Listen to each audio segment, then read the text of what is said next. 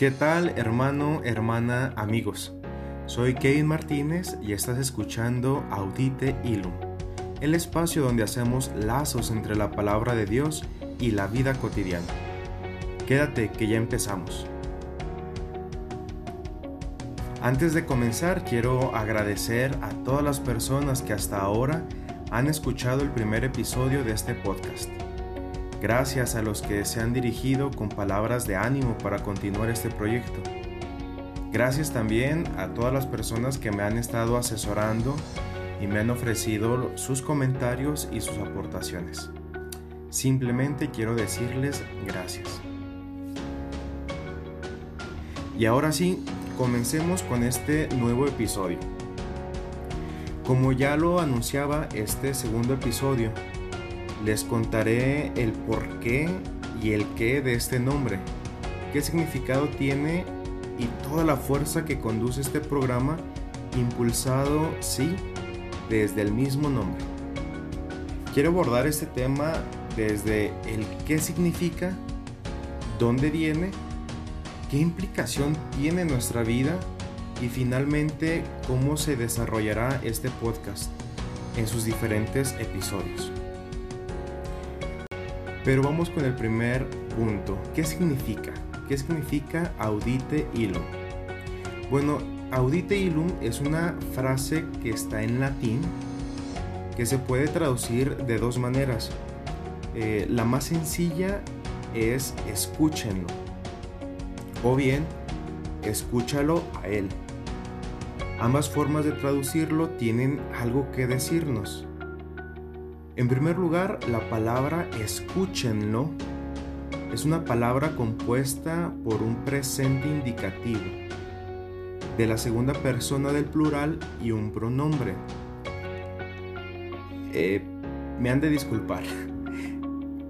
Sé que este episodio no se trata de una clase de gramática de la lengua española o de raíces latinas, pero es interesante conocerlo y más interesante descubrir lo que me dice. En este caso solo quiero señalar que se trata de un imperativo y que es de la tercera persona del plural. El segundo caso es muy parecido, el más preciso para eh, traducirlo pues es el primero, pero este segundo caso es prácticamente lo mismo. Se trata de un verbo imperativo de la segunda persona pero en singular Doblemente el pronombre. Se traduce como escúchalo a él, como para que no haya pierde en la indicación que has recibido. Pero ¿de dónde viene esta frase? ¿En dónde se encuentra? Aquí me gustaría invitarte a que nos fuéramos al Evangelio de San Mateo, en el capítulo 17 del versículo del 1 al 6. Si me permites, quiero leerlo. Seis días después tomó Jesús consigo a Pedro y a Santiago y a su hermano Juan, y los llevó a un monte alto a solas, y se transfiguró ante ellos. Su rostro brillaba como el sol, y sus vestidos se, se volvieron blancos como la luz. En esto vieron a Moisés y a Elías que conversaban con Jesús. Pedro tomó la palabra y le dijo, Señor, qué bien estamos aquí. Si quieres, hago tres tiendas, una para ti, otra para Moisés y otra para Elías. Aún estaba hablando cuando una nube luminosa los cubrió, y una voz desde la nube decía, Este es mi Hijo amado, en quien me complazco, escúchenlo. Al oír esto, los discípulos cayeron de rostro en tierra, aterrados de miedo. Jesús se acercó, los tocó y les dijo, Levántense, no tengan miedo. Al levantar la vista no vieron a nadie más que a Jesús, y bajaron del monte. Este texto es el texto de la transfiguración que bien conocemos. Es un episodio que aparece en los tres evangelios sinópticos y que curiosamente no aparece en el Evangelio de San Juan. Y aunque aparece en los tres sinópticos, tanto en Mateo, en Marcos, en Lucas, aparece siempre con una pequeña variación. Por ejemplo, en Lucas las palabras del Padre son, Este es mi Hijo, mi elegido. Mientras que Marcos dice, Este es mi amado, escúchenlo. Pero con el que yo me quedo, y es el que más me gusta por ser el más expresivo, es precisamente el que acabamos de escuchar, el de Mateo. Este es mi Hijo amado en quien me complazco. Escúchenlo. Este texto no es un texto aislado, no es así como que lo hayan puesto al ahí se va, sino que está inteligentemente preparado. De hecho, los tres sinópticos, los tres evangelistas, usan o siguen un mismo patrón. Si nos remontamos a un capítulo anterior de donde aparece este pasaje, hay un, hay un caminito que siguen donde existe una pregunta crucial, donde hay un anuncio y una invitación por parte de Jesús. Por ejemplo, vamos a analizarlo desde el Evangelio de San Marcos. El capítulo 8 es el corazón del Evangelio de San Marcos. Eh, es prácticamente la mitad del Evangelio, pero la parte más importante porque aparece precisamente la pregunta crucial en el versículo 29. ¿Y ustedes quién dicen que soy yo? Esta pregunta que Jesús le dirige a sus discípulos es una pregunta que hace que ésta sea el centro o el corazón del Evangelio. Y también se convierte como en la finalidad del Evangelio, es decir, el objetivo de todo el Evangelio es responder a esta pregunta, ¿quién es Jesús? Y Pedro responde, tú eres el Cristo, tú eres el Mesías. Pero inmediatamente después de que Pedro dijera esta respuesta, Jesús les anuncia la pasión. Este, a quien ustedes confiesan como el Cristo, tiene que padecer, tiene que sufrir, tiene que ser rechazado, tiene que ser humillado por los ancianos y sacerdotes, tiene que morir. Y ante el anuncio surge en el corazón de los discípulos la incomprensión. Ante este anuncio aparece el rechazo. Y es aquí donde Jesús lanza su invitación. Si alguno quiere venir, que se niegue a sí mismo, que tome su cruz y me siga.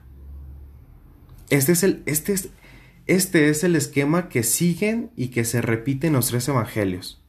Es decir, hay una pregunta crucial, hay un anuncio de la pasión y está la invitación a la cruz. Y seguido de este pasaje, aparece insertado el misterio de la transfiguración. Es como si esta pregunta, este diálogo que tiene Jesús con sus discípulos, preparara el momento de la transfiguración. Pero ¿qué implica? ¿Qué significado tiene? ¿Qué tiene que decirme a mí este pasaje? ¿Qué quiere decirle a mi vida? Bueno, pues este es el camino de los discípulos de Jesús. Este es nuestro camino. Camino que recorren aquellos que quieren seguir a Jesús, que quieren seguir al Maestro. Este es el camino de aquellos que han escuchado la invitación y que se atreven a seguir a Jesús. Esta es nuestra vida cristiana. Y sí, precisamente en nuestra vida cristiana tiene que haber algún punto, algún momento en donde nos tenemos que hacer esta pregunta. ¿Quién es Jesús para mí? ¿Quién es Jesús en mi vida y en mi historia? Para contestarla, tenemos que conocerlo, tenemos que dejarnos encontrar por Él. Nuestro Salvador y Mesías es al que crucificaron. Y Él mismo nos ofrece la cruz como una condición de su seguimiento. No se entendería entonces nuestra vida sin la cruz. Este Jesús al que crucificaron es el que nos invita a abrazar la cruz, porque sabe lo que significa, porque sabe lo que implica. Este Jesús que aceptó la cruz por obediencia al Padre, por amor al Padre y para la salvación de todos, nos ofrece a sí mismo abrazar la cruz. Y si piensas que ser cristiano es algo anticuado, algo que quedó en el pasado o que no es moderno o que simplemente no está a la moda, te reto a que contemples la vida cristiana como un reto, que te atrevas a vivir tu vida cristiana como un reto. ¿Por qué? Porque abrazar la cruz implica negarse. En este mundo donde lo que cuenta son nuestras seguridades humanas, lo que tengo es lo que valgo y lo que me hace ser. Lo que yo puedo hacer, lo que yo he logrado, lo que yo hago, esa es la garantía de este mundo. Pero la vida cristiana es la vida del revés, es la vida de los contrarios, donde lo poco vale más, donde uno es más importante que 99, donde poseer tener nada, donde aquel que se humilla será engrandecido. Después de todo esto, ¿seguirás pensando que ser cristiano es ser poca cosa? Pero qué triste sería nuestra vida si solo hubiéramos cruces en donde ser crucificados. Si solo fuéramos como masoquistas que buscáramos el dolor por el dolor o sufrir por sufrir. Pero no. La vida cristiana sí, sí es cruz, pero también es resurrección. No se entendería la cruz sin la resurrección como no se entiende la resurrección sin la cruz. Ahora bien, el misterio del tabor nos revela la meta a la que anhelamos llegar.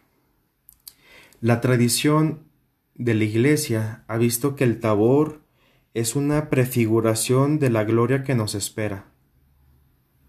San Anastasio del Sinaí era un ermitaño, un padre del desierto, dice que en el tabor ha sido prefigurada la imagen que seremos y nuestra configuración en Cristo. Esa es nuestra meta, configurarnos con Cristo. ¿Cómo no pensar en este momento, y me alegra pensar en ello, en el lema de nuestro seminario de Mexicali? Ut transformentur in Cristo, para que sean transformados en Cristo. Dichoso lema, bendito lema. Pero también aparece insertado este pasaje como un antídoto y una promesa. ¿Por qué antídoto? Antídoto para apartar ese miedo del corazón del discípulo, para apartar la desilusión y el desánimo, la desconfianza o la incertidumbre que pueda provocar el anuncio de la pasión. De hecho, lo mismo le pasó a Pedro, que quería evadir el camino de la cruz. Señor, qué bien estamos aquí. Mejor hagamos tres chozas, una para ti, otra para Elías y otra para Moisés.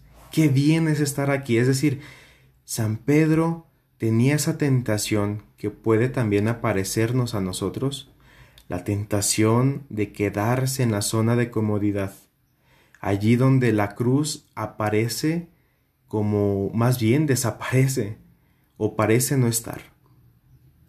Es antídoto, como es el oasis en el desierto, el oasis que calma la sed, pero que también da esperanza en el camino.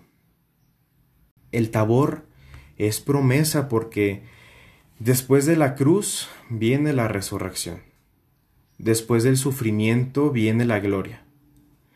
Es promesa de esa participación que tendremos, de esa gracia, de esa promesa de ver cara a cara a Dios, de contemplarlo, porque al contemplarte como tú eres, Dios nuestro, seremos para siempre semejantes a ti, Así reza la plegaria eucarística 3.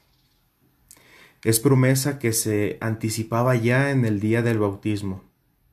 De hecho, podemos decir que este pasaje del Tabor es continuación del pasaje del bautismo. Se vuelve a escuchar la voz del Padre entre las nubes del cielo que dice, Este es mi Hijo amado. Es a través de nuestro bautismo por el que somos hijos en el Hijo. Y si esto es verdad, también somos amados por el Padre, amados sí, en el Hijo. La imagen y semejanza del, del, Génesis, por la que todo hombre y mujer son creados, tendrá su plenitud en la gloria eterna, en la resurrección. Esa es nuestra meta. Ahí seremos plenamente nosotros, en la participación de la plenitud de Jesús meta que alcanzaremos en la plena configuración con Cristo. Ya nos hemos preguntado quién es Jesús. Ahora la pregunta existencial de todos los tiempos y de todos los hombres. Es decir, todos los hombres tenemos que preguntarnos esto. Y si tú todavía no lo haces, te invito a que lo hagas ahora. ¿Quién soy? ¿Quién eres? Este misterio que es mi persona, misterio en cuanto que se va revelando y en cuanto a que no lo conozco todo, este misterio de, de lo que soy, de quién soy, solo se esclarece en el misterio del verbo encarnado, así nos lo enseña la Iglesia en el Vaticano II. Es decir, solo en Jesús, o este o en Jesús que se transfiguró en el Tabor, que nos da una probadita de su gloria, solo en Él y a través de Él encontraré la respuesta a esta pregunta. Solo con los ojos de Dios, con el corazón de Dios, verme como Dios me ve y amarme como Dios me ama, solo encontraré en esto la respuesta. Pero si nos hacemos esta pregunta a nosotros mismos, la respuesta podrá a veces quedar sin respuesta. O si la encontramos será muy ambigua, porque cuando nosotros respondemos, respondemos desde lo que nosotros creemos que somos, desde lo que los otros dicen que somos, de lo que nosotros creemos o imaginamos o queremos creer que somos. Pero si regresamos la pregunta a Dios, si la hacemos frente a Él como en un espejo, ¿quién soy yo? O es más, atrevernos a hacerle esta pregunta a Jesús como Él se la hizo a sus discípulos. Jesús, tú, tú Jesús, ¿quién dices que soy yo? Te aseguro que Jesús no responderá, porque es el Padre quien responde. Este es mi Hijo amado en quien me complazco. Esa, hermanos, esa es nuestra mejor versión. Descubrirnos como hijos amados del Padre, como hermanos entre nosotros. Solo Dios podrá darnos una respuesta segura y firme de lo que somos en realidad de quién somos en realidad. Qué grandeza del amor del Padre para con nosotros. Este es mi Hijo amado. Este es mi Hijo a quien amo y en quien me complazco. ¿Tendremos acaso otro Padre que se sienta más orgulloso de nosotros y nos presente al mundo con tanta solemnidad? Esta es nuestra mejor versión. Ser el Hijo amado del Padre. Pero aquí cabe preguntarnos, ¿cómo? ¿Cómo transfigurarnos? ¿Cómo configurarnos con Cristo? ¿Cómo parecernos más a Él? ¿Cómo hacerle para que en verdad Dios se complazca en nosotros? San Pablo nos da una pista. Romanos 12.2 dice, transformaos mediante la renovación de la mente para distinguir la voluntad de Dios. Renovación de la mente, dice San Pablo. Nos vamos a transformar mediante la renovación de la mente. ¿Pero qué implica esto? Implica romper los paradigmas, romper esos esquemas prefabricados o que vamos fabricando con aquellas ideas erróneas que creamos o que creemos que son la voluntad de Dios. Romper con eso. Pero también renovación es lo mismo que conversión. Por eso lo que San Pablo nos invita es a convertir, a cambiar de dirección, a redirigir la mente, nuestra mente hacia Dios. El cambio de la mente provocará también una modificación en nuestra conducta. Es decir, este, esta renovación de la mente será como una metanoia existencial, que parte del interior al exterior. Vuelvo a leerlo. Si quieres resultados diferentes, comienza a hacer cosas diferentes. Esta transformación se dará, como dice San Pablo, a través de, de renovar nuestra mente, a través de purificar nuestras ideas, nuestras concepciones que tenemos de Dios en primer lugar, que tenemos de los demás y sobre todo de esas concepciones que a veces son equivocadas o incompletas de lo que somos nosotros mismos. Pero Anterior a esta invitación, San Pablo nos advierte, no se acomoden al mundo. Entonces esto va a ser como un complemento a esta conversión. Porque este no se acomoden al mundo será como la pieza clave en el proceso de la transfiguración. Si Jesús se hubiera acomodado al mundo, al mundo de su tiempo, a las personas de su época, sería difícil, muy difícil que haya abrazado la cruz. Y es por eso que San Pablo nos invita, no se acomoden al mundo, porque acomodarse al mundo es acomodarse a lo que el mundo nos ofrece. Y ser cristiano es ir contracorriente. El mismo Jesús nos lo dirá en el Evangelio de San Juan.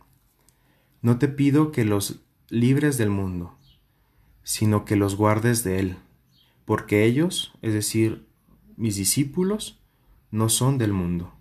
Otra pista que nos ofrece San Pablo aparece en la segunda carta a los Corintios, capítulo 3, versículo 18.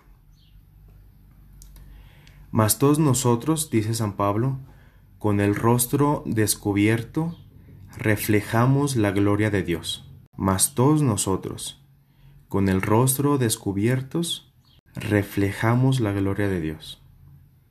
Interesante, sí, interesante, porque es con el rostro descubierto. Nuestra mejor versión de la que hablábamos hace un momento implica tener el rostro descubierto, es decir, quitarnos los antifaces, quitarnos esas falsas caretas, tener el rostro descubierto para que se refleje la gloria de Dios en nosotros, es estar sin esos falsos prejuicios de lo que somos, sin esas máscaras que puedan ocultar la realidad de nuestro ser, esas máscaras que puedan impedir que reflejemos la gloria de Dios.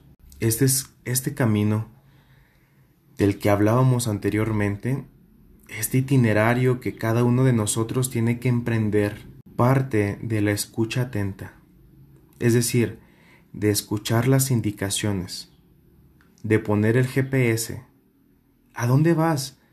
Si no antes has pensado a dónde ir. No emprendes un camino si no has marcado la meta o el destino.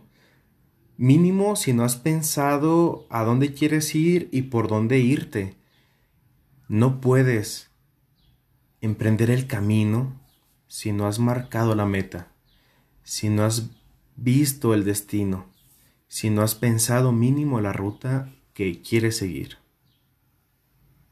¿A quién iremos? Dice San Pedro a Jesús, ¿a quién iremos? O nosotros podremos preguntar, ¿a dónde iremos? hacia dónde queremos ir, a dónde tenemos que ir para encontrar nuestra mejor versión, dónde tenemos que iniciar el camino, dónde, dónde. El Padre del Cielo, nuestro Padre, aquel que desea ardientemente que encontremos y vivamos nuestra mejor versión, aquel que pone toda su confianza en Jesús, que le confía en sus manos el proyecto del reino, aquel Padre amoroso que se complace en nosotros, nos dice, nos señala, nos apunta el inicio y la meta. Escúchenlo. Recuerda nuestra clase de gramática. Recuerdan que esta palabrita se trata de un imperativo y como imperativo es una orden es una indicación. Y no, no hay opciones. No nos ofrece un, menú de posibilidades, sino la única opción de escucharlo a Él. Solo encontraremos, solo viviremos, solo experimentaremos y compartiremos nuestra mejor versión solamente escuchándolo a Él todo lo que hemos visto hasta ahora, o mejor dicho, lo que han escuchado, se resume en esta palabrita. Escúchenlo.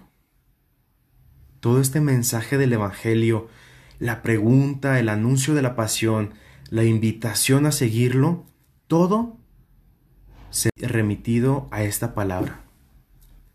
Porque es Jesús, la palabra eterna del Padre, la que le da sentido a todo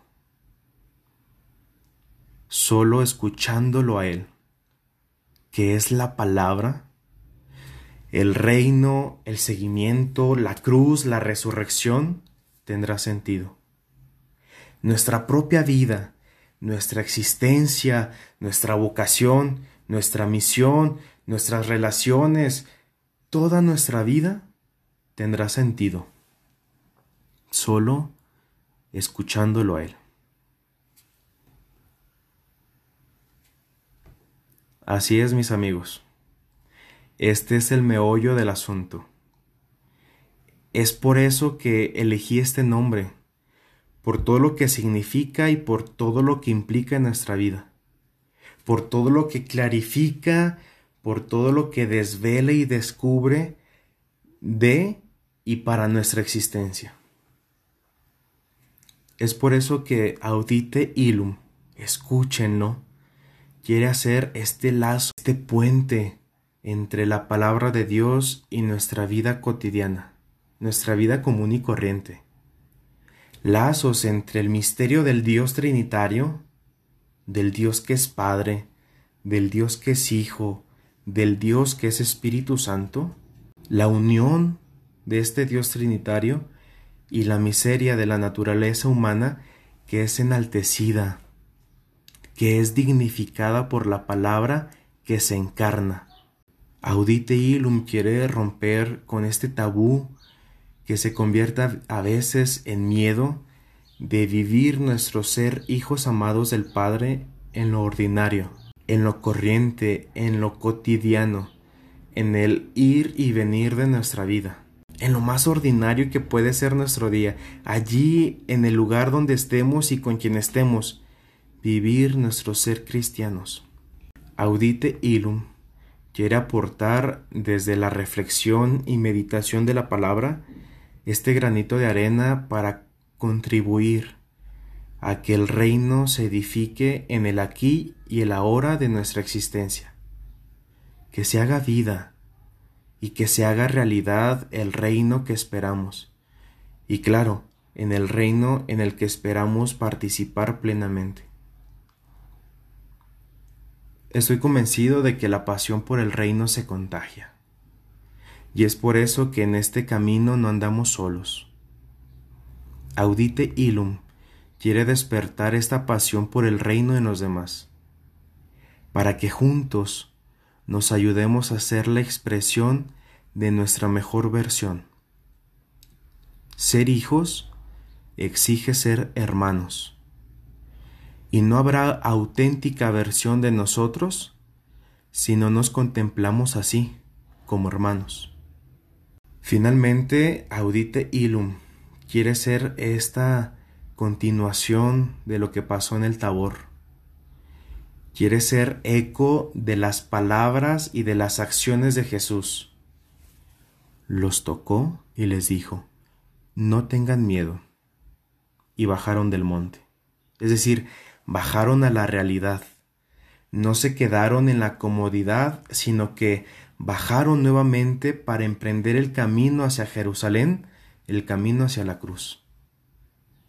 Pero lo hicieron con un ánimo renovado, con la fe bien despierta y la esperanza puesta en la gloria.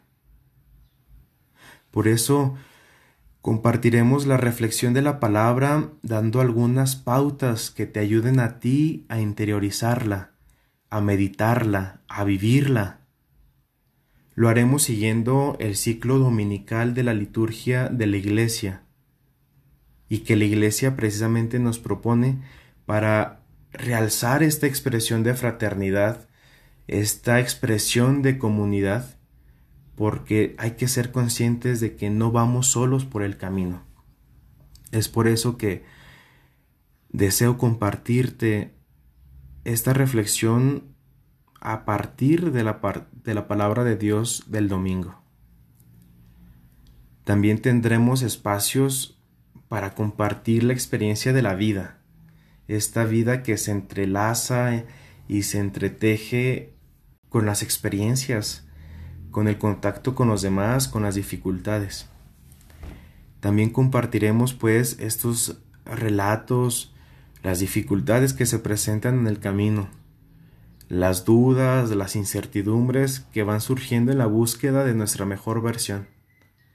Lo haremos a través de temas concretos o simplemente de anécdotas o de testimonios que se van recogiendo como cosechas. Así es la comunión de los santos. Son amigos que caminan al lado nuestro, que te animan y que te dan esa palmadita en el hombro de ánimo y viendo su testimonio, viendo su vida y en su vida el cómo encarnaron el Evangelio, nos dan un nuevo impulso para seguir caminando. De esto, amigos, de esto se trata Audite Ilu. Compartir la palabra y nuestra experiencia, compartir la vida simplemente, compartir la vida con este acento de ser cristianos, de ser los hijos amados del Padre, de tener ese ánimo de búsqueda, esa actitud de encuentro con el otro para buscar juntos nuestra mejor versión.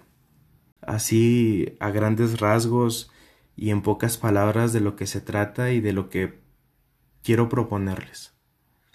De que juntos compartamos esto, de que juntos construyamos esto, de que juntos nos apasionemos por el reino. Es interesante cómo, cómo Dios va haciendo su obra y esto simplemente es para contemplarlo. Nuevamente te agradezco que escuches este, este episodio. Te agradezco que, que compartas tu vida, que compartas tu fe, que compartas el ánimo de seguir al Señor. Gracias por eso. Te invito también a que compartas tus inquietudes, tus dudas, incluso la, la, temática, alguna propuesta ahí como para, para compartir a través de estos medios. Nuevamente quiero agradecer a todas las personas que, colaboran en este proyecto, que animan también a que este proyecto siga avanzando, pero simplemente mm, quiero agradecerte a ti, a ti que estás escuchando esto, a ti que te das la oportunidad de escuchar esto, con la confianza de que Dios quiere hablar a tu corazón y quiere dirigir algo. Y es por eso que somos simplemente instrumentos, somos colaboradores para que Dios siga haciendo su obra. Gracias por permitirme entrar en tu vida, simplemente te agradezco. Gracias por escuchar, gracias por compartir también con tus amigos esta reflexión, este momento.